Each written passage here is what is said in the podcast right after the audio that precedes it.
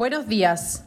Hoy lunes 20 de septiembre les damos la bienvenida a BTG Outlook, donde entregaremos información de FEX y aperturas de mercados para el día de hoy.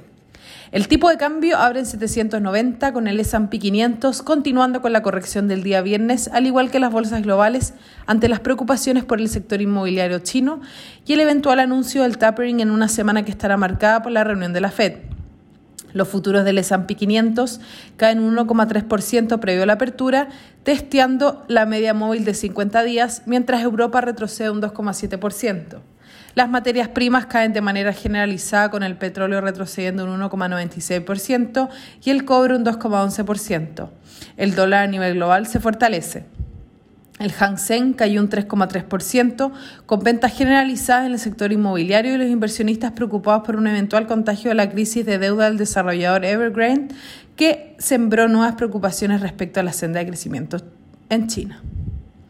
El gigante inmobiliario tendrá una prueba de fuego el día jueves cuando vence el pago de dos emisiones se suman a las preocupaciones los comentarios de Janet Yellen al retirar su llamado al Congreso para elevar o suspender el techo de la deuda, advirtiendo que no hacerlo podría llevar a una catástrofe económica.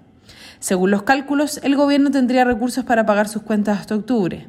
Por último, el día miércoles se conocerá el resultado de la reunión de la Fed, en donde el mercado mira de cerca el eventual anuncio del esperado tapering. En el plano económico, no esperamos datos relevantes para la jornada de hoy en Estados Unidos. En Alemania, el PPI sorprende al alza en un 1,5% en agosto sobre el 0,8% esperado, en línea con lo ocurrido a nivel global ante el aumento de precios que enfrentan los productores. En el plano local, hoy se publicó la encuesta de operadores financieros, los cuales esperan que la inflación anote un alza de 0,8% en septiembre y 0,6% en octubre. También ven la TPM en 2,25% el próximo mes y un 2,75% a final de año. El tipo de cambio opera en 789 hasta ahora, con un fuerte gap respecto al cierre del día jueves ante la caída generalizada de las monedas emergentes por el menor apetito por riesgo en los mercados globales.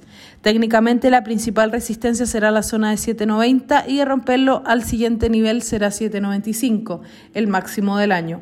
A la baja los soportes estarán entre 788 y luego 785. Muchas gracias por habernos escuchado el día de hoy. Los esperamos mañana en una próxima edición.